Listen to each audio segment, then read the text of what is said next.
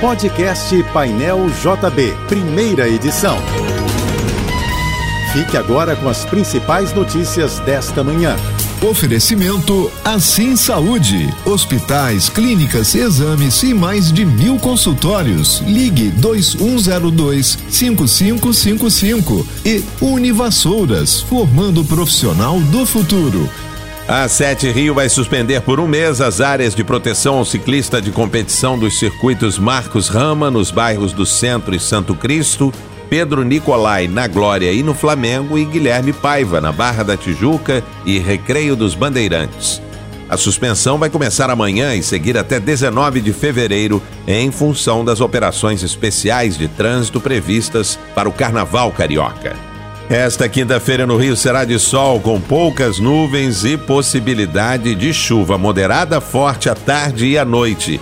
Segundo o Instituto Nacional de Meteorologia, a temperatura seguirá alta e deve chegar hoje aos 39 graus. Ontem, a cidade do Rio bateu pelo segundo dia seguido a maior temperatura do ano, ao marcar a máxima de 39 graus e meio na estação Marambaia do INMET.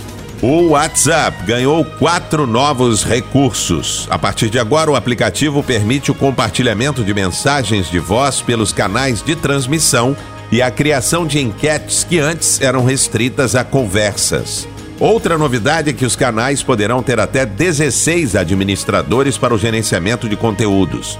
O WhatsApp também anunciou que as atualizações do canal poderão ser compartilhadas nos status. A Caixa Econômica Federal inicia hoje os pagamentos do Bolsa Família 2024. Os primeiros a receber serão os beneficiários com o número de identificação social com final 1. O governo informou que o benefício será pago durante os últimos 10 dias úteis de cada mês de forma escalonada, com exceção de dezembro, quando o calendário é antecipado. O Bolsa Família prevê o pagamento de no mínimo 600 reais por família.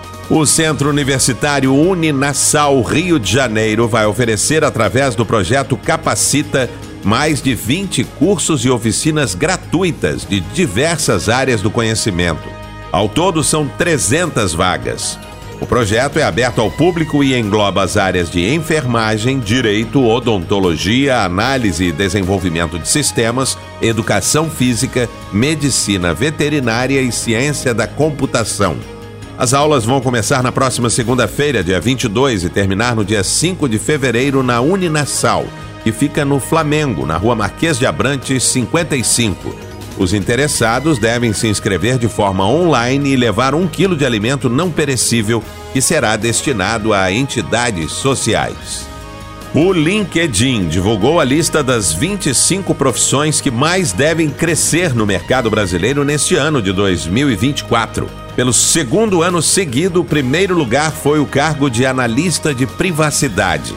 Na segunda posição está a analista de cibersegurança. A maioria das profissões do ranking tem relação com setores de tecnologia, vendas ou produção. O Enem dos concursos contará com uma força-tarefa na área de segurança. O governo federal anunciou que a realização do concurso nacional unificado vai ter o apoio da Agência Brasileira de Inteligência, a ABIN, as polícias federal e rodoviária federal, além da militar e civil, e também haverá atuação das forças dos estados, como Defesa Civil e Bombeiros. O Enem dos concursos terá uma prova única no dia 5 de maio. Os 21 órgãos que aderiram ao concurso vão selecionar 5.948 candidatos de nível superior e 692 de nível médio.